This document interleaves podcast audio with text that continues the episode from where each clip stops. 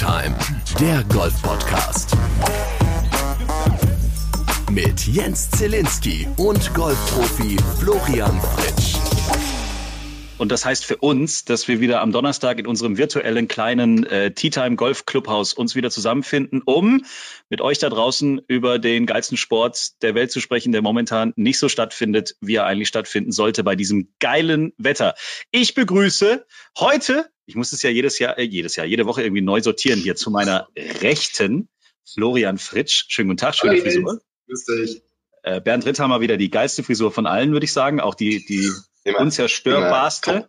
Immer. Ja, Wahnsinn. Und äh, unser vierter Gast heute in der Runde, Mo Lampert. Servus, Mo. Hi, danke, dass ich euch endlich überreden konnte, dass ich mal dabei sein darf. Ja, wir haben auch des Öfteren unsere Köpfe mal zusammengesteckt und drüber debattiert und, sage ich mal, hin und her Schnick, Schnack, Schnuck gespielt und am Ende war es halt tatsächlich so, dass einer von uns für dich gespielt hat und ähm, gut, ein bisschen illegal mit Brunnen, ja, Danke, aber Bernd.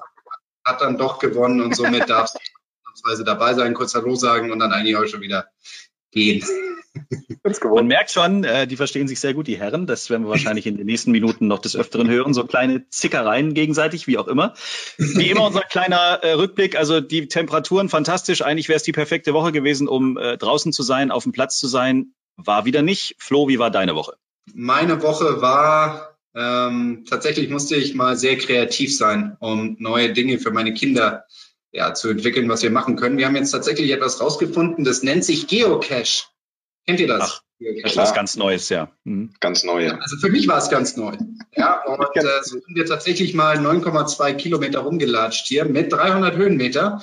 Und mein Sohn war total heiß drauf, deswegen für ihn, für ihn war das überhaupt kein Problem. Meine Tochter, hat am, zum Ende hin so ein bisschen geschwächelt, hat es aber auch durchgezogen. Da bin ich sehr stolz auf meine kleine Luise. Und am Ende wurden wir auch belohnt. Also wir haben uns auf die Suche nach zwei Geo Geocaches gemacht. Einen haben wir nicht gefunden, den anderen haben wir gefunden. Und so sind wir einigermaßen glücklich wieder nach Hause gekommen. In den guten alten Zeiten hieß es Schnitzeljagd. In der Zwischenzeit habe ich auch einige Loch gespielt bei mir im Garten. Das funktioniert soweit ganz gut. Ähm, vor allem auch in der Kombination mit dem Bettlaken, das ich drüber werfen muss, damit ich nicht mit meinen monströsen Drives äh, da durch dieses Netz durchhau. Ne? Also heute war ich bei meinem Schwager und habe ähm, mitgeholfen, 14 Tonnen Erde zu bewegen in seinen Vorgarten. Okay. Wie war eure Woche so? Fangen wir mal bei Bernd an. ja, ähm, also alles in allem gut. Wir hatten einen privaten Trauerfall in der Familie leider. Das war nicht so schön und es hat die ganze Woche überschattet leider. Aber ansonsten ähm, ist schön, dass das Wetter jetzt so toll ist und ähm, ich mit oder wir mit unserem Sohnemann viel Zeit draußen verbringen können, weil äh, wir hatten ja schon häufiger mal das Thema Mietswohnung in unserem Podcast. Und ähm, da bleiben eben die, sind die Möglichkeiten sehr begrenzt äh, und wir sind viel draußen, extrem viel und haben einen Fahrradausflug gemacht. Und ähm, also, also war einiges los. Und aber trotzdem freue ich mich natürlich sehr, wenn man mal wieder irgendwie Golf spielen kann. Muss ich, muss ich schon sagen. Jetzt, jetzt ist es dann schon so eine Zeit, wo man so hofft, dass irgendwie die nächsten, dass die nächsten Tage oder nächsten ein, zwei Wochen vielleicht doch irgendwann mal Neuigkeiten rauskommen mit, ach ja, also der Betrieb bei manchen Sportstätten wird vielleicht wieder aufgenommen unter gewissen Vorlagen. Wir hatten letzte Woche ja schon ähm, das, äh, das Thema, dass in Skandinavien das ähm, ein bisschen so gehandhabt wird, eben unter strengen Vorlagen ich glaube, da wünschen wir uns sicherlich alle, dass, ähm, dass wir einfach mal wieder raus dürfen und ähm, da unser Zeug machen können, weil irgendwie fühlt man sich dann doch immer sehr, man fühlt sich ein bisschen nutzlos. Also ich fühle mich ein bisschen nutzlos irgendwie die ganze Zeit und ähm, man, man sieht immer nur wieder eben immer wieder meine E-Mail, ach, da wird wieder ein Turnier abgesagt und hier und ähm, jeder Tag, den wir drüber äh, rumkriegen, ist ein Tag näher an normalem Leben und deswegen ähm, freue ich mich auf, was die Zukunft so bringt.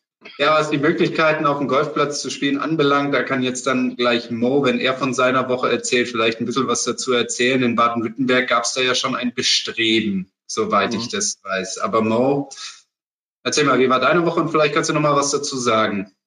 Ich sag mal so, meine, also seitdem die Golfplätze zu sind, ist eigentlich meine Woche oder jeder Tag irgendwie gleich. Also der Tag hat ja sowieso bei uns ist nicht so die große Bedeutung, ob es jetzt Montag oder Samstag ist bei mir zumindest, aber jetzt irgendwie in der Zeit verliert der Tag noch weniger an Bedeutung. Äh, was ich halt mache, ich versuche, dadurch, dass meine Freundin im Homeoffice ist und wir halt auch in einer relativ kleinen Wohnung leben zusammen, wo wir halt nur ein Schlafzimmer und ein Bad haben, was eine Tür hat und der Rest ist offen. Ähm, muss halt, wenn da an, jemand da ist, wenn sie arbeitet, entweder ich mich äh, ins Schlafzimmer oder auf die Toilette hocken, damit sie in Ruhe telefonieren kann. Das ist eher unpraktisch.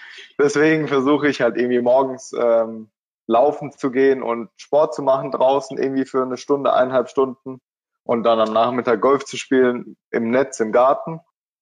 Und kann ja da mit meiner Schwester trainieren, was ganz cool ist, dass wir da zumindest ein paar kleine Wettkämpfe haben. Ähm, und dann abends komme ich nach Hause, äh, kochen was Leckeres und das ist auf jeden Fall was, was wir viel mehr machen jetzt ist, ähm, aufwendiger zu kochen abends und ja, sagen wir, die Zeit so ein bisschen intensiver zu nutzen. Ja, und das mit den Golfplätzen, was du angesprochen hast, war es ist ja so, dass die Fußball-Bundesligisten wieder trainieren dürfen. Ich weiß, ich glaube, das ist deutschlandweit so, ähm, aber es ist Ländersache, die das entscheiden. Also jedes Bundesland für sich entscheidet selbst, ob sie trainieren dürfen. Ich weiß, dass die äh, Bayern München wieder äh, trainiert. Um die geht's ja hauptsächlich, sind ja auch die wichtigsten. Ähm, hallo, hallo. Der VfB braucht nicht trainieren. Jetzt seid ihr schon zu dritt oder was? Das gibt's doch nicht, ey. Mann, ey. Und jetzt ist halt die Hoffnung, dass wir auch irgendwann wieder spielen dürfen. Unter strengen Auflagen, dass halt dann heißt, dass Profisportler eigentlich wieder trainieren dürfen. Das ist, glaube ich, die Ansage gewesen. Jetzt geht es, glaube ich, im Golf darum, oder insgesamt darum, wer ist Profisportler. Also woran macht man das fest? Macht man das daran fest, ob jemand jemals Geld verdient hat mit seinem Sport, dann dürfte er, ich weiß nicht, wie weit runter es beim Fußball tatsächlich geht, aber auf jeden Fall die unteren liegen und dann praktisch nur wir Profigolfer oder macht man es abhängig vom Kaderstatus oder irgendwie so. Und ich glaube, daran hängt es im Moment noch. Aber jetzt ist ja erstmal Ostern, deswegen, ich denke, vor, also vor Dienstag passiert jetzt sowieso nichts. Ich habe jetzt nicht mehr weitergeschaut, ob noch irgendwas rauskam heute. Aber ich sag mal, vor Dienstag gibt es jetzt auch keine Entscheidung. Ähm, da wir diesen Podcast heute am Gründonnerstag aufzeichnen, das ist bekanntermaßen der 9. April, äh, müssen wir auch über einen Megaspieler sprechen, der heute 63 Jahre alt geworden wäre, nämlich ein gewisser Severiano Ballesteros. 91 Turniersiege und fünf Majors, meine Herren. Ähm, wow. Ähm, da habt ihr noch ein bisschen was vor euch. Da, da fehlt, dazu fehlen uns ungefähr 91 Turniersiege und fünf Majors. Richtig. Äh, Turniersiege, jetzt hör mal auf. Ja, Wahnsinn. Also was, was für ein Spieler. Ich habe mal eine Aussage gehört, wenn, wenn Sevi in Anf also quasi ein bisschen später geboren wär, worden wäre, dann wäre er mindestens so populär wie Tiger gewesen, wenn nicht populärer. Einfach aufgrund seines Auftritts, also die Art und Weise, wie er war. Weil ich meine, also ich glaube, an Charisma konnte ihm, glaube also kann ihn, glaube ich, keiner überbieten. Und deswegen, ähm, also das fand ich eine ganz passende Aussage. Also wenn wäre Sevi in der Zeit von Tiger gewesen oder okay, natürlich schwierig, weil Tiger dann wahrscheinlich noch mehr gewonnen hätte wieder. Aber wäre Sevi in einer jüngeren Generation gewesen, wäre er wahrscheinlich noch ein krasserer Weltstar gewesen. Ähm, einfach aufgrund seines Auftretens, weil also das ist ja so dieses Celine Dion, glaube ich, hat mal was über Tiger Woods gesagt. So, wenn du von einem fremden Planeten kommst und du kommst auf die Erde und du hast noch nie Golf gesehen und du siehst ein Turnier, wo Tiger mitspielt, du würdest dir Tiger anschauen. Äh, und so ist es, glaube ich, mit Sally auch. Also jemand, der keine Ahnung von Golf hat und keinen einzigen Golfer kennt, du kommst dahin und Sally wäre jemand, der dir ins Auge stechen würde, wenn er spielt. Das kann gut sein, ja. Also mein Lieblingsvideo, das äh, oder oder oder das ist die meine Lieblingsszene, die habe ich heute wieder auf dem European Tour Kanal gesehen. Ähm, dieser dieser zweite Schuss an der 17 in Wentworth, ja, als er als er abgesetzt hat und dann zu dem Zuschauer gesagt hat, dass er rückstehen soll und er könne verstehen, dass der Zuschauer nervös ist, aber der Zuschauer muss verstehen, dass auch ich, Savvy, nervös bin und wir beide müssen jetzt irgendwie durch die Situation durch. Das fand ich schon echt gut. Was ich auch interessant fand, dass äh, damals, als er Ryder Cup Captain war, da gibt's dann auch ein Zitat irgendwie, dass selbst die Amerikaner eigentlich ihn viel cooler fanden als alle anderen, die im amerikanischen Team irgendwie waren, weil er einfach so eine beson so ein besonderes Auftreten wohl auch hatte und auch eine besondere Art, selbst mit dem Gegner zu kommunizieren. Das hatte ich heute noch gelesen, ja. Aber Mo, ich wollte dich nicht unterbrechen. Ja, also ich muss sagen, wie Ben äh, auch schon meinte, dadurch, dass er halt ähm, schon vor längerer Zeit gespielt hat, gibt's leider relativ wenige Schläge auf Video von ihm. Mhm. Aber ähm, ein Schlag, der mir, sag ich mal, in Erinnerung geblieben ist, ist einer, glaube ich, der berühmten Schläge in Grand Montana an der 18. Da irgendwie ähm, wie eigentlich fast jedes Loch, glaube ich, wie er gespielt hat, irgendwo kreuz und quer vom Tee in den Wald. Und dann praktisch äh, über diese Mauer, da wo jetzt ein Swimmingpool ist, ob damals ein Swimmingpool schon war, weiß ich nicht. Und dann ein Chip zum Turniersieg, glaube ich. Und ja. sein Caddy Billy Foster dann die Geschichte nacherzählen, auch mit dem spanischen Akzent. Äh, muss wirklich beeindruckt gewesen sein. Und ähm, ab und zu spielt sein Sohn äh, Javier auf der Challenge Tour mit. Und dann sieht man so ein bisschen, wie, wie er sich hier, man sieht ihm auch sehr ähnlich und auch schwingt den Schläger ähnlich. Und ich glaube vom Spielstil auch ähnlich, ein bisschen ähm, wild vom Tee unterwegs. Das heißt, er war bekannt dafür, eigentlich ein guter Rettungsspieler zu sein, weil er ansonsten immer äh, abseits ja. der Bahn unterwegs war. Das war so sein Ding. Ja, absolut, ja. ja. Immer also, vom, also, vom, also seine, seine, seine Performance vom Tee, ähm, ohne dass man jetzt da irgendwelche Statistiken hätte. Also ich kenne keine, aber war, glaube ich, also von allem dem, was man, also die Coverage, die ich von ihm kenne, ist, also vom Tee war er nicht wirklich gut. Aber kann man ja auch über Tiger sagen eigentlich. Er hat zwar bombenweit geschlagen damals, als er auf die Bühne getreten ist, aber also Accuracy war eigentlich grottig. Ähm, aber das der Rest war überragend. Warum er so viele verschiedene Schläge gebraucht hat. Gerade diese Stinger Zweiereisen oder das Dreierholz, also das hat er ja gebraucht, um dann irgendwann mal den Planeten zu treffen, falls der Driver mal wieder 50 links oder rechts ist. Also da gebe ich dir recht, Bernd. Also das, das, das, das ist schon richtig. Der Alex Knappe hatte mal eine coole ähm, Aussage gemacht. Da hat er gemeint, dass er in den USA oder irgendwo, wo auch immer, wo Tiger gespielt hat, dem mal gefolgt ist für das gesamte Turnier. Das war jetzt vielleicht eine Momentaufnahme. Ähm, aber er meinte, er, er, hat die Runde verfolgt und hat dann im Anschluss nochmal die Highlights geschaut und das war einfach wie zwei unterschiedliche Welten. Ja, und er war auch vom Tee all over the place. Aber so wie es hm. dann in den Highlights dargestellt wird, sieht es dann fast so aus, als hätte er einen krassen Schuss nach dem anderen gemacht. Und, das ist, ähm, ich würde sagen, die moderne Social Media Krankheit. Das kann ja, gut sein. Wenn man acht Schläge jeder Runde zeigt, dann, also acht gute Schläge kriegt wahrscheinlich jeder von uns pro Runde hin. Ja, dann ist dieses Wochenende eigentlich nicht nur Ostern, sondern es wäre das Masters gewesen. Logischerweise aufgrund von Corona auch verschoben worden. Lo, von dir weiß ich's, du hast Augusta schon mal gespielt, ne? Ja, Anfang 2006 und zwar ein paar Alumni der University of South Carolina, wo ich studiert habe, sind dort Mitglied. Und jedes Mitglied darf drei Gäste auf die Anlage nehmen. Und drei Mitglieder haben sich bereit erklärt, einen Teil der Mannschaft mit auf den Platz zu nehmen, also insgesamt neun Stücks. Also sind wir da hingefahren und haben im März, einen Monat vor den Masters, Augusta National gespielt. Und das ist ein Teppich, das ist tatsächlich was anderes oder ist es eigentlich wie jeder andere also, Golfplatz auch, nur sieht halt einfach irgendwie dank der schönen Blumen und der tollen Bäume irgendwie halt cooler aus? Es ist was komplett anderes. Das ist halt einfach Maniküre. Also das ist absolute Maniküre. Das Einzige, was bis jetzt am nächsten rangekommen ist, ähm, Bernd, du kennst es, ich weiß nicht, ob Mo das noch mitbekommen hat, als wir unten in Agadir gespielt haben, auf dem königlichen Golfplatz also ich kann mich erinnern, als ich damals 2011 zum ersten Mal auf diesem Platz da in Agadir gespielt habe, ich bin da übers Fairway und hatte echt ein schlechtes Gewissen bei jedem Divid, das ich da rausgezogen habe, weil das war einfach, das war einfach so gut. Und ähnlich ist es auch bei, bei ähm, in Augusta. Und das, was mich am meisten fasziniert hat, ist, dort gibt es kein Raff. Du bist entweder im Busch, im, in Holzschnitzeln drin, Semiraff oder Fairway. Aber was anderes gibt's da eigentlich nicht. Und das Fiese, was diesen Platz einfach schwer macht, ist, dass sie zum Turnier hin anfangen. Und ein paar von uns kennen das bestimmt, das Gras wird halt immer gegen die Spielrichtung gemäht. Und ums Grün herum wird es quasi vom Grün weggewalzt und gewischt. Das heißt, du schwingst immer ins Gras rein. Und dieser, dieser flache Schlag, den kann man teilweise echt schwer ähm, berechnen, was der machen wird, weil du halt einfach nicht weißt, okay, schlittert der jetzt durch oder bleibt er hängen? Das kann man nicht so genau einordnen. Und das ist das, was, was, was diesen Platz einfach so, so kompliziert macht. Ja, also ich habe da jetzt nicht allzu hervorragend gespielt. Ich habe, glaube ich, eine 5 oder 76 gespielt. Ähm, wenn man sich auf Wikipedia Augusta National anschaut, dann wird man dort drei, vier Bilder von mir sehen. Die, die sind von mir, die habe ich während der Runde gemacht oder von einem Kamer äh, damals College-Kameraden ähm, machen lassen. Und das ist einmal ein Schlag an der 8, der Drive, dann mein zweiter Schlag ins Grün an der 11, dann habe ich an der 12 einen Putt gemacht. Der war übrigens zum Birdie, ich musste nicht droppen. Ich habe tatsächlich das Grün getroffen und äh, dann nochmal einen Blick die 18 runter vom, ja, vom hinterm Grün. Und ähm, das war schon ziemlich besonders. Aber der Platz ist neben den Masters eigentlich gar nicht so kompliziert zu spielen. Der wird halt wirklich nur für das Turnier sau schwer gemacht, weil die Jungs von der University of Georgia, die spielen dort, ich will nicht sagen regelmäßig, aber die spielen da schon ein, zwei Mal im Jahr. Und von denen haben wir gehört, dass die regelmäßig in den mittleren und tiefen 60ern spielen, wenn der Platz halt nicht extra für die Masters hergerichtet ist. Und äh, wo wir gerade über Augusta sprechen, ja, das Turnier wird nicht stattfinden, aber wir haben Post bekommen und wir checken das mal. Hallo, liebe Tea Time Runde. Jonas Friedrich ist mein Name. Ich bin äh, Kommentator für Fußball und Golf äh, bei Sky.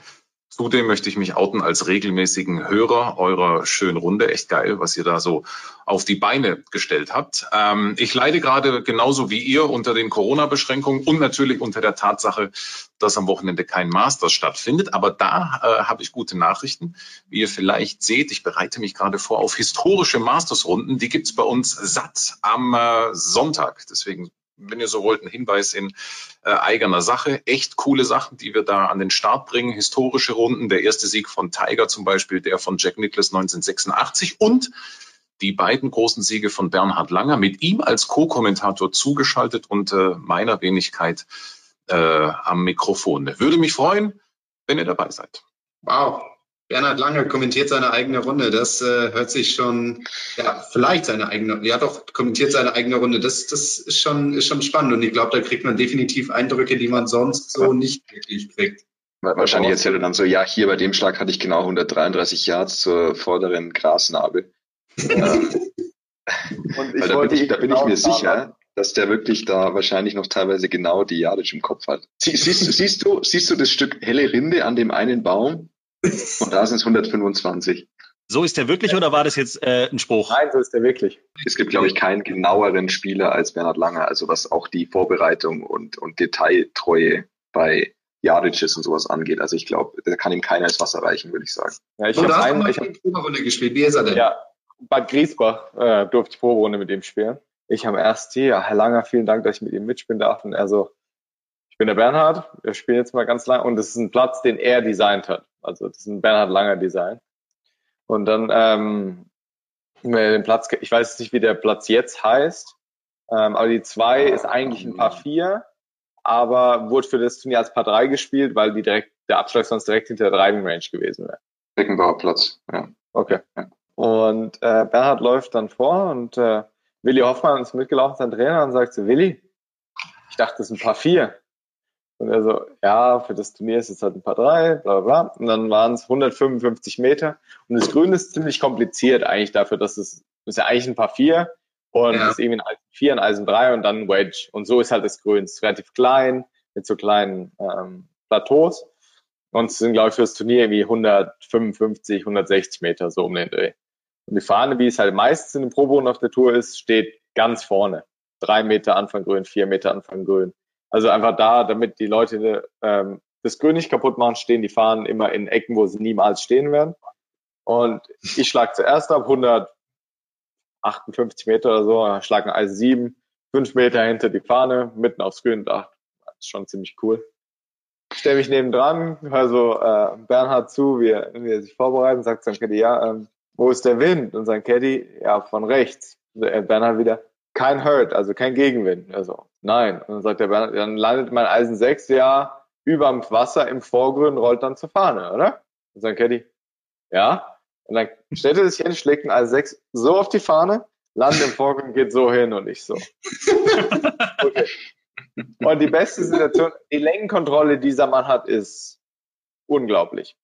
Mit dem Holz 3 Rescue Eisen gigantisch. Immer. Jeder Sag, Schlag. Habt euch doch auch garantiert während der Runde irgendwie unterhalten und du hast ihn bestimmt auch gefragt, Bernhard, was sind so deine Top 3 Tipps, die man irgendwie berücksichtigen kann, die wichtig wären für mich als Playing Pro? Oder habt ihr euch doch garantiert unterhalten? Was hat er denn so erzählt? Also ich habe ihn auf jeden Fall gefragt, einfach auch wie es mir in seinem Spiel aufgefallen ist, weil er halt einfach, wie Bernd gesagt hat, akribisch vorbereitet, einen Platz, den er designt hat.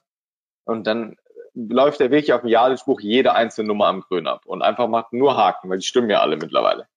Und dann sage ich, ja, ähm, machst du das immer? Und er sagt, ja. Also wenn, egal auf welchen Golfplatz der kommt, bereite er diesen Platz dienstags, zwei Tage vom Turnier so akribisch vor, dass halt die Proberunde dauert sechseinhalb Stunden oder so. Unfassbar. Aber das ist halt eine Art, wie er sich vorbereitet, wie er sich wohlfühlt und das Beste für ihn holt. Und dann habe ich halt irgendwann so an der Anfang der Backline gefragt, ja, Bernhard, ähm, deine Lenkkontrolle ist mir aufgefallen, das ist wirklich beeindruckend. Wie machst du, wie trainierst du das? Und er so, ja, wenn du den Ball in der Mitte triffst, geht er immer gleich weit. Ja. Ich gehe da mal. Ganz, ganz einfacher Sport, dieses Golf eigentlich. Ja, wenn aber man es einfach- verstanden hat.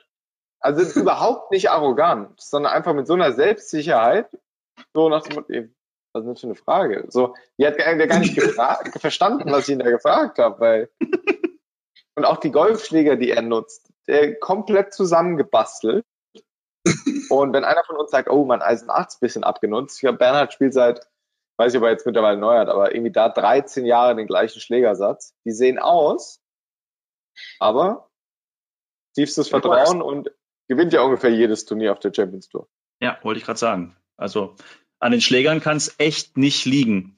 Ähm, es gibt übrigens einen neuen Termin für fürs Masters, ne? Ist ja verschoben. 9. bis 15. November. Das wäre dann nach dem möglichen Ryder Cup. Also das wäre ganz weit hinten, kurz vor Weihnachten eigentlich. Aber das Und ist da gleichzeitig zur NetBank Golf Challenge auf der European Tour. Uh. Ja. Jetzt kommen wir echt in Probleme rein. Ja, der Schedule ist es- irgendwie US Open, Ryder Cup, Woche frei, Masters oder so.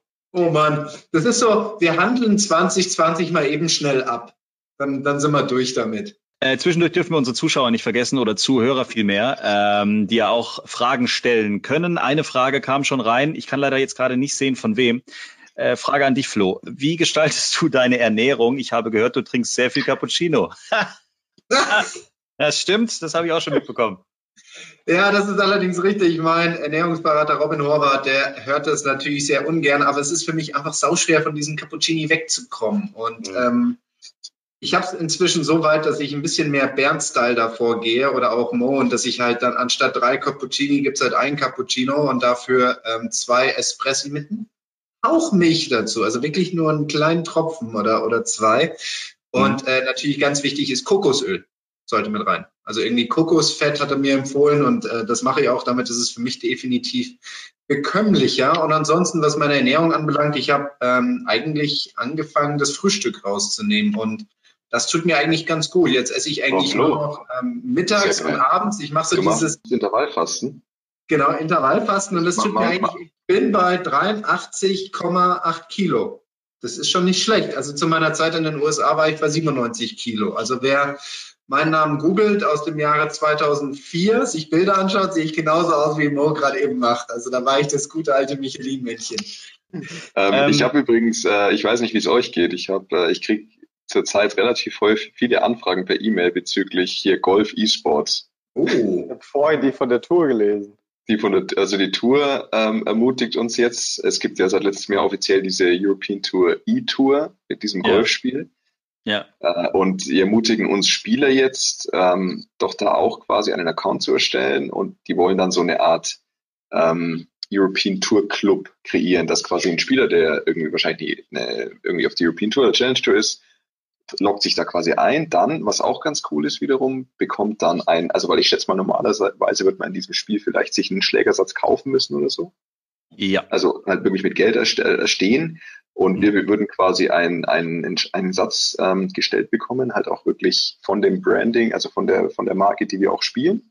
Und dann äh, werden wir natürlich dazu ermutigt, dann halt entsprechend gegeneinander, also wenn jetzt dann spielt irgendwie, der, dann kann ich gegen Mo da online antreten und es soll dann auch durchaus teilweise mit Social Media begleitet werden ähm, und auch sogar, also wirklich, dass soll so ein bisschen Content generiert werden oder das soll dann so kleine interne Matches der European Tour Spieler halt stattfinden, was eigentlich eine ganz nette Idee ist, finde ich.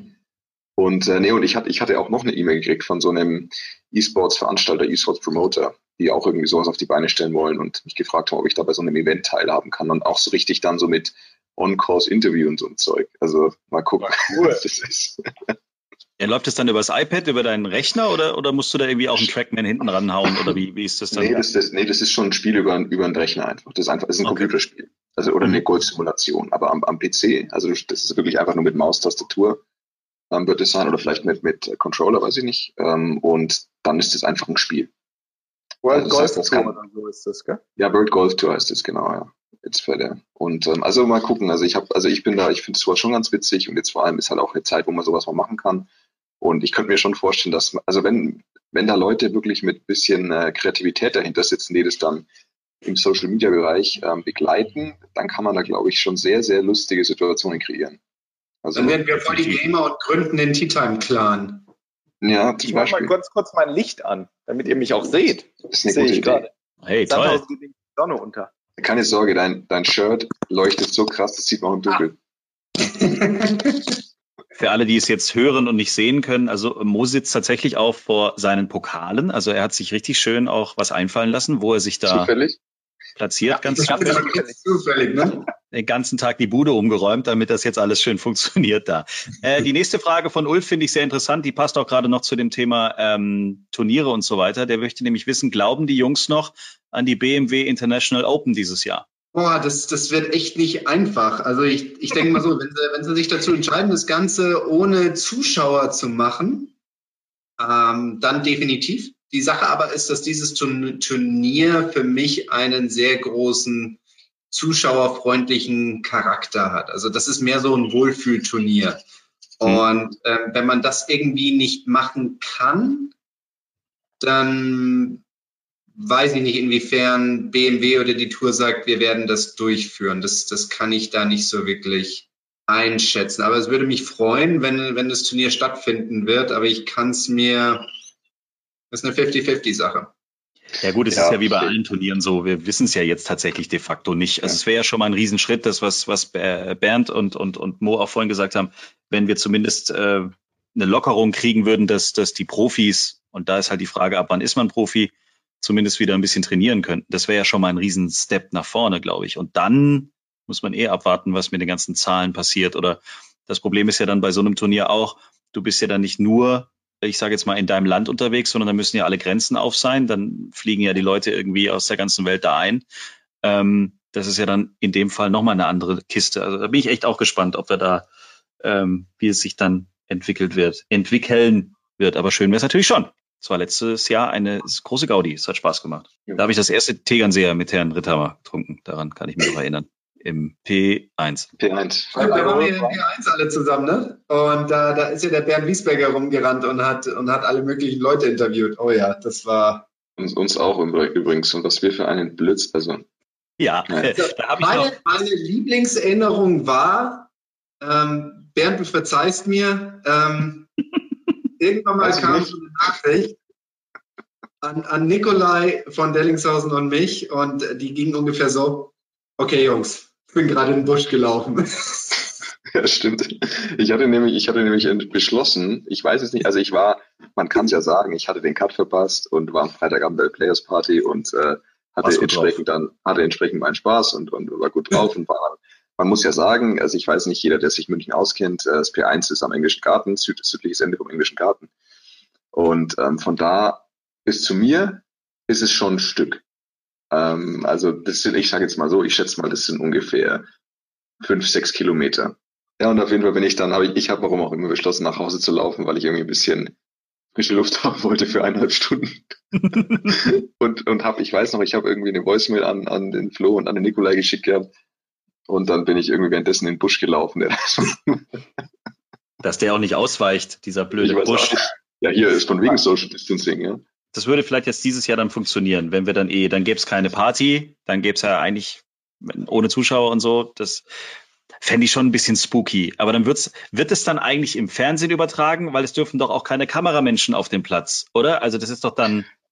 Naja, ich glaube schon, dass du Kam Kameras könntest du sicherlich haben, weil ähm, weil du hast, die Kameramänner können ja trotzdem sich auf den am Tower oder hinter dem Abschlag aufhalten. Also du kannst es ja schon so gestalten, dass, äh, dass die Abstand mhm. halten. Weil ein Kamera, ein Team kommt ja trotzdem, also würde jetzt, wenn man jetzt von diesen eineinhalb, zwei Metern ausgeht, die im Moment ja überall, überall die Rede ist, ein Kamerateam kommt nie so nah an dich ran. Außer bei diesen On-Course-Interviews und das kann man ja lassen. Ähm, aber also ich glaube, dass, also die Übertragung ist sicherlich Bedingung, dass ein großes Turnier stattfindet. Weil ich meine, kein, Spon kein Promoter, Sponsor wird einfach nur ein Turnier da für 300 Mann austragen, wenn es nicht mal im Fernsehen läuft. Also da bin ich mir sicher, dass, der, also wenn die Übertragung nicht gewährleistet ist, dann kannst du, also dann wird sicherlich niemand ein Turnier austragen. Da bin ich mir sicher. Wenn das eine Option ist, dass wir wieder spielen können, sind wir, glaube ich, alle einer Meinung, dass wir ähm, praktisch auf so Sachen keine Acht geben, sondern hoffen, dass wir spielen können und es für die Fans und die Zuschauer trotzdem attraktiv ist. Also ich meine, was mich pessimistisch stimmt, ist halt die Tatsache, dass sie, das, dass sie die Open Mitte Juli jetzt auch schon abgesagt haben. ich, also ich denke halt einfach, dass da jetzt, wenn wir nochmal auf die BMW International Open zu sprechen kommen, die sind eigentlich ganz klar, also eigentlich sind, müssen die warten, wie sich da die Politik entscheidet. Weil, wie gesagt, die, die alle Reise, also die Reisebeschränkungen innerhalb von Europa müssen ja eigentlich alle aufgehoben. Also jeder Spieler muss da irgendwie hinkommen können und, und auch der ganze European Tour Staff aus England, die müssen ja alle hinkommen können. Und das heißt, das muss auf jeden Fall, die, die, diese Reisebeschränkung muss eigentlich weg sein. Das ist halt die Frage, ob es bis dahin soweit ist. Die mhm. muss eigentlich fast weltweit aufgehoben sein, weil man auf ja. der European Tour sind ja auch genug US-Amerikaner oder Leute, die irgendwo in ähm, Dubai oder so leben. Du kannst ja dann kein Turnier machen und sagen, ja, aber 15 von euch können nicht kommen. Aber gilt dann ein Caddy als enges Familienmitglied oder also der der hält ja seine Hand an all euren Gerätschaften sozusagen. Es heißt, da ist eine Übertragungsmöglichkeit. Ihr steht relativ nah beieinander ähm, und äh, heißt es dann wahrscheinlich, dass ihr eure Bags selber tragen müsst? Oder? Alleine, wenn 300 Leute, also 156 Spieler, 156 Caddies. Natürlich ist ein Golfplatz groß, aber die Trainingsanlage, das Puttegrün, die Driving Range und das Chippinggrün ist so klein, mhm. dass du da niemals, ich meine, jeder, der schon mal auf einem Tour-Event war, mittwochs mittags auf der Range stand, da musste man fast so seitlich aus seiner Lücke rauslaufen. Da hat mhm. man keinen Meter Abstand. Das heißt, eigentlich kannst du kein Turnier stattfinden lassen, solange diese Beschränkung so, äh, von Menschenmassen, die so nah aufeinander sind, es funktioniert nicht. Oder du sagst, ohne Caddies und ohne Trainingsanlage und Kaltstart für jeden. Und jeder darf halt zehn Minuten bevor er abschlägt, äh, auf, die, auf dem Golfplatz erscheinen und direkt danach wieder abdampfen. Also es sind so viele Sachen dabei, wo man sagen muss, solange das noch so akut ist, können wir eigentlich kein Turnier ausrichten. Und es ist echt bitter. Also ich glaube eh, also irgendwie das Szenario, das ich mir wirklich am ehesten langsam vorstellen kann, und das ist natürlich nur eine Theorie von mir, aber das Szenario, das glaube ich am wahrscheinlichsten wird, je länger das dauert, ist, dass einfach wirklich dieses Jahr durchläuft und wir einfach durchlaufen ins nächste Jahr reinspielen und dann Ende nächsten Jahres halt einfach quasi für eineinhalb Jahre eine Endrangliste gibt mit, mit Siegern. Sein, ja. Das heißt halt auch, du hättest Ende des Jahres natürlich keine Q-School, du hättest keine Auf- oder Absteiger, aber das ist halt dann so. Aber das ist das eigentlich, also ich kann mir inzwischen fast kein anderes Szenario denken. So viele mhm. Turniere, wie einfach, die nicht stattfinden. Und ich, wie gesagt, ich, also mein persönliches Gefühl ist, das war noch nicht das Ende jetzt mit den Absagen. Das, ist für, das wird für mich immer wahrscheinlicher, je länger das dauert. Die Frage ist, wie viele Unternehmen oder Sponsoren überhaupt danach jetzt noch entweder fähig sind oder willig sind, ähm, Turniere zu sponsern. Genau, können Sie jetzt Ihrer Belegschaft und auch in dem einzelnen Land auch wirklich, wenn Sie Leute in Kurzarbeit schicken und dann aber sagen, ja, aber so ein Golfturnier leisten wir uns trotzdem. Ja, das wird halt echt schwer, sozialverträglich zu argumentieren. Also ja, oder gewisse, ich meine, gewisse Verstaatlichungen gibt's ja. Und ähm, mhm. ich weiß gar nicht, da gibt's ja dann sicherlich Auflagen, dass du zum Beispiel vielleicht sowas gar nicht machen darfst. Vielleicht darfst du gar keine, gar keine Sport- oder Kulturveranstalten unterstützen, wenn du versta also weiß ich nicht, wie das ist, aber könnte ich mir auch vorstellen, dass du dann, dass dir da sogar die Hände gebunden sind. Was ja auch richtig wäre, finde ich. Ja, ja, ich meine, Prioritäten sind in so einer Situation, ist, ist halt nicht der Sport. Also das ja. ist leider so. Okay, ich hätte noch eine Frage aus dem äh, lieben Tea Time Publikum, dass uns ähm, diese Frage kam heute über äh, Instagram. Hallo Jungs, hallo Jens, hallo Flo. Ich hatte kurz eine Frage an den Flo. Ähm, ich würde jetzt gerne nach meinem Abitur auf ein College gehen und dort für die Schulmannschaft spielen eben, aber ich weiß wirklich nicht, wie ich mich darauf vorbereiten kann. Nachdem ich mal in deinen, in den ersten Podcasts eben gehört habe, dass du auch im College warst, würde ich gerne wissen, wie du denn da hingekommen bist und wie du dich darauf vorbereitet hast. Danke, ciao.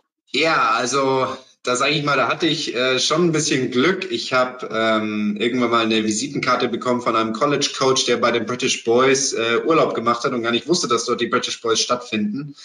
Und hat damals dem Stefan Kirstein und mir einfach seine Visitenkarte zugesteckt und hat gesagt, naja, also wenn ihr irgendwann mal aufs College gehen wollt, dann sagt mir Bescheid.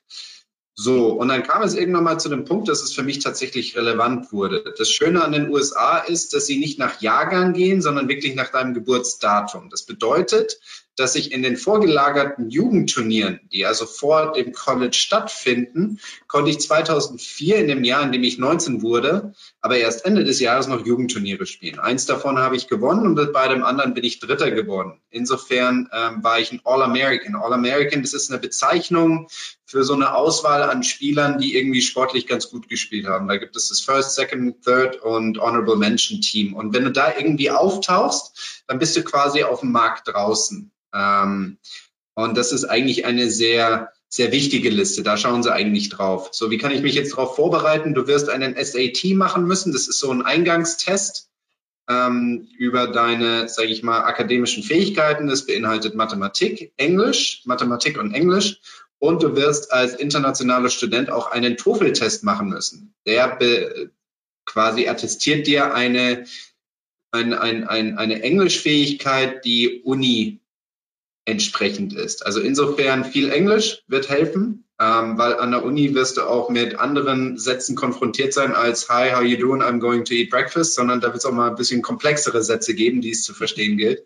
Also Englisch ist sehr wichtig, gerade für diesen Zugangstest SAT und auch für den TOEFL-Test. Des Weiteren ist den College Coaches ähm, deine Rundenergebnisse deutlich wichtiger als dein Handicap. Handicap ist nur so eine kleine, grobe Orientierung, aber am Ende kommt es wirklich darauf an, welche Turniere hast du gespielt, wie viele Top-Spieler waren bei diesem Turnier, wie hast du dich geschlagen und wie waren deine Scores. Also das ist das, was denen sehr wichtig ist. Es gibt zwei Signing Periods, einmal die frühe, die ist im November und dann gibt es die späte im April die meisten Scholarships, also die meisten Stipendien werden ähm, im November rausgegeben und dann die etwas späteren im April, wenn die, sage ich mal, Trainer nicht die Spieler bekommen haben, die sie haben wollten und jetzt quasi zu Plan B und Plan C übergehen. Ähm, insofern ist es wichtig, frühzeitig mit denen in Kontakt zu treten. Des Weiteren musst du dich damit auseinandersetzen, auf welches College willst du überhaupt? Also da gibt es ja Division One, da gibt es Division Two und da gibt es die Junior Colleges. Und ähm, da am besten einfach mal sich erkundigen. Ich weiß, dass es einen, ähm, ein Booklet gibt. Ich glaube, das heißt Ping College Atlas oder wie auch immer.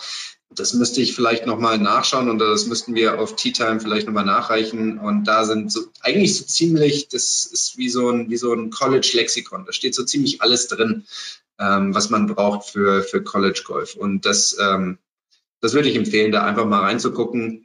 Und das beantwortet auch viele Fragen. Aber es ist ein sehr komplexes, sehr breites Thema. Du hast auch schon gemerkt, ich bin einigermaßen schnell von Punkt zu Punkt zu Punkt zu Punkt gesprungen und ich könnte noch deutlich mehr sprechen, aber dann würde ich hier meine beiden Kollegen und Jens ziemlich langweilen und deswegen lasse ich das an dieser Stelle, weil ich meine, dass ich die wichtigsten Punkte hier kurz angesprochen habe.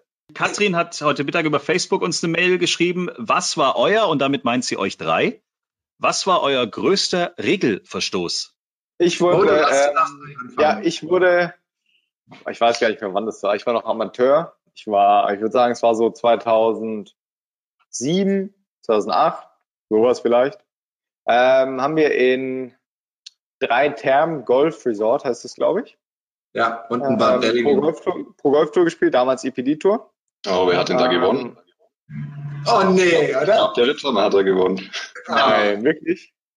Ich dachte, Officer hat gewonnen. Also es, da gab es, glaube ich, mehrere Ausgaben. Eine habe ich gewonnen gehabt. Aber vielleicht war das nicht das Jahr, das stimmt. Okay, auch wenn der Bernd da gewonnen hat, ich will jetzt meine Geschichte fertig erzählen. Nee, also ich finde den Sieg von Bernd deutlich interessanter. Bernd, erzähl mal. Soll ich mal durch meine Runde gehen? An der Eins. Auf jeden Fall. 133 waren es 15. Loch oder so, Pullhook vom Tee und da war so ein kleiner Feldweg. Und ich denke mir nix. Nehme noch schönen Drop von dem Feldweg, hau runter, spiele rein, sitze am Ende nach der Runde im Clubhaus.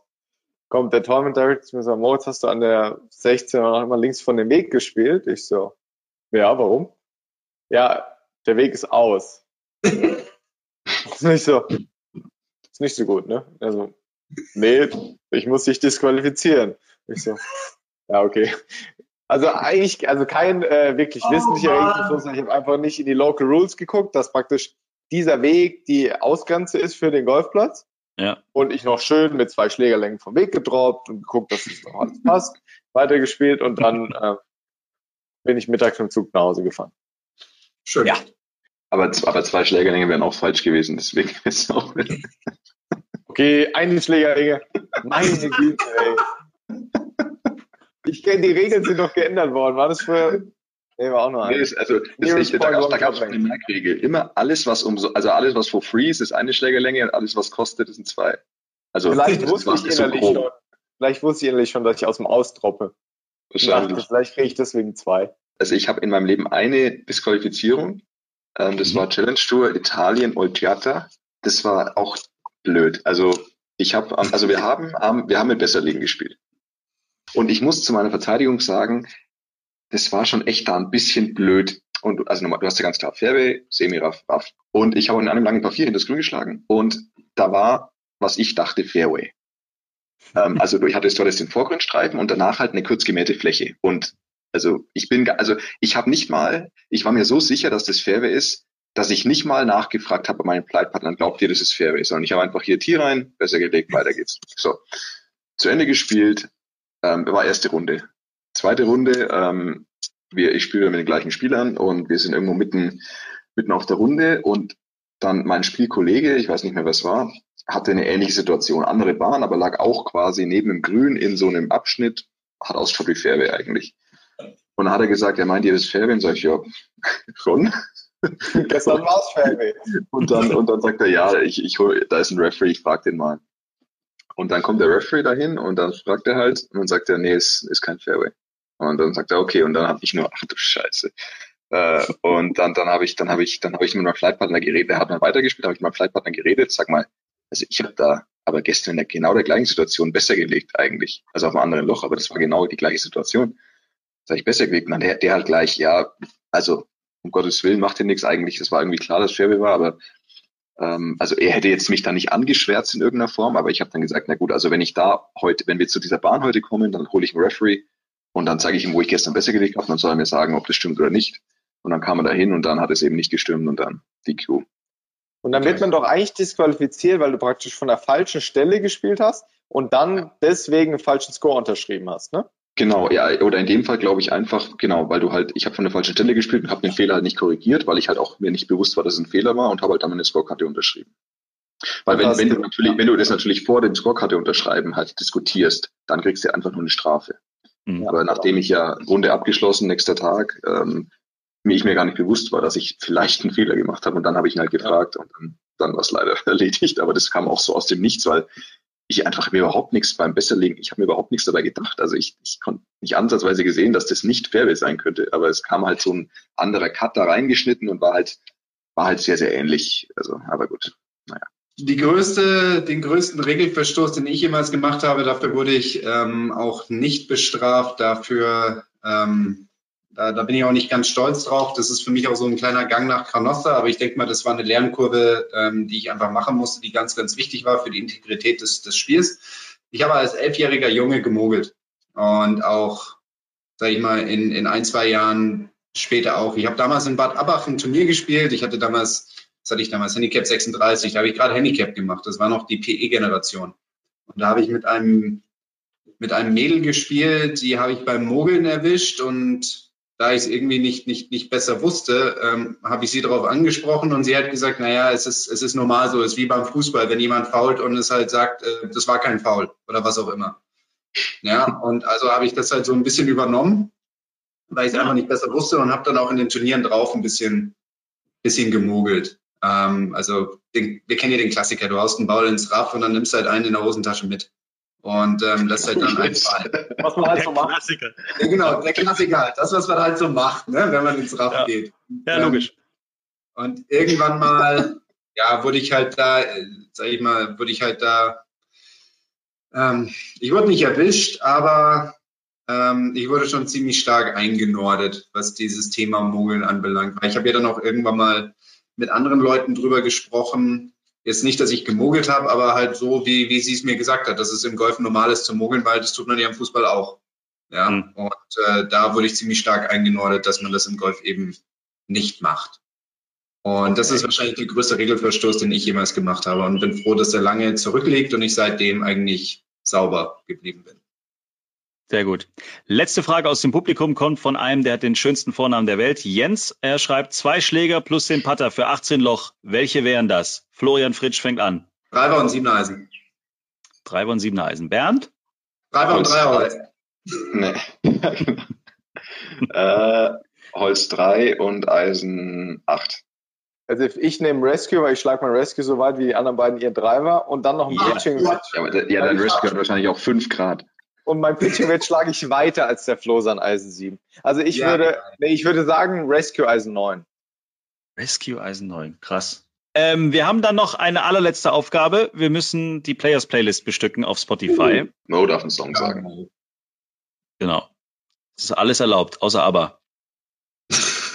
Und Modern Talking. Oh ja. Gangsters Paradise von Coolio. Yeah. Oh, wow. Sehr, Wow. sehr schön. Hey, das war nett, aber es war schon wieder ewig lang. Wir haben schon wieder anderthalb Stunden hier gequatscht, meine sehr verehrten Damen und Herren. Also Damen sind ein paar im, im, im, Zuschauerbereich. Wir sind heute eine reine Re Männerrunde gewesen. Das Ganze gibt's als Video auf YouTube und dann auch zum Anhören äh, auf allen Podcast-Kanälen. Spotify, Google Podcast, Apple Podcast, Castbox, Audio Now und so weiter und so fort. Also geht zu eurem Lieblings-Podcast-Caddy und lasst euch den richtigen Podcast reichen. Überhaupt, ähm, ist euch mal aufgefallen, wie viele Podcasts zum Golfen es jetzt plötzlich gibt wegen dieser doofen Corona? Alle haben jetzt irgendwie hier, Ja. oh ja, komm, wir machen einen Podcast. Na, also Aber wir sind die coolsten. so, richtig. Und wir haben auch die Gäste mit den schönsten Poloshirts, meine sehr verehrten Damen Ja, und Herren. ich auch. Ihr Same. könnt mich einfach öfter einladen. Ich habe noch ein paar mehr im Ärmel. Also wenn Ja, ich das nächste Mal anlade, dann ziehe ich noch ein anderes an. Also Das ist schön. Auch noch was Ja. farbenfrohes. Also überlegt Ja, euch, ihr könnt ja intern nochmal besprechen, ob ihr mich nochmal wollt. Hm. Hm? Ähm, dann ziehe ich, verspreche ich, äh, was wir anderes an. Ja, wir hatten schon mal so einen, der gesagt hat, beim nächsten Mal ziehe ich was Besonderes an. Der hatte dann ein Borat-Kostüm an beim Podcast. Oh ja, genau. Also da, bei solchen Sachen mit Mode und, und Accessoires und so sind wir echt vorsichtig geworden. Wir können ja vorher einen Videocheck machen. Okay, das ist gut. Dann machen wir das. Wir wollten eh noch eine Modeecke einbauen. Wir wollen uns ja eigentlich jetzt wirklich ganz breit aufstellen mit allen möglichen Szenarien. Ähm, Bernd ist ja auch eigentlich unser äh, äh, Flughafenreporter. Hier ist Bernd Ritthammer. Ich melde mich vom Und Flughafen. ähm, so bauen wir jetzt Tea Time immer weiter aus. Ähm, Flo ist für den Automobilclub zuständig, noch zuständig logischerweise.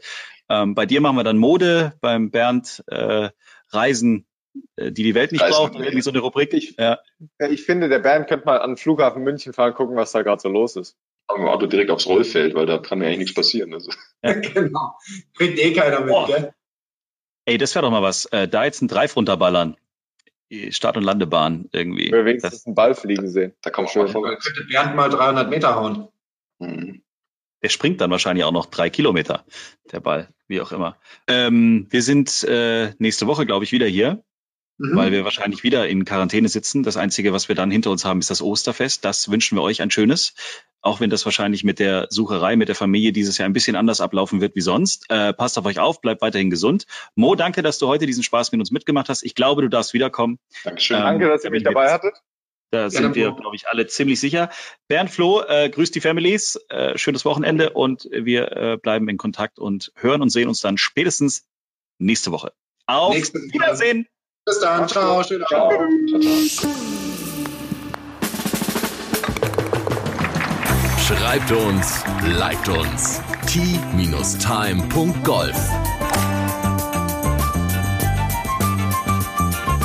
Tea Time, der Golf-Podcast. Auch auf Facebook und Instagram. Tea Time. Tea Time ist eine Produktion von Pot Ever. Infos und noch mehr spannende Podcasts gibt's auf potever.de.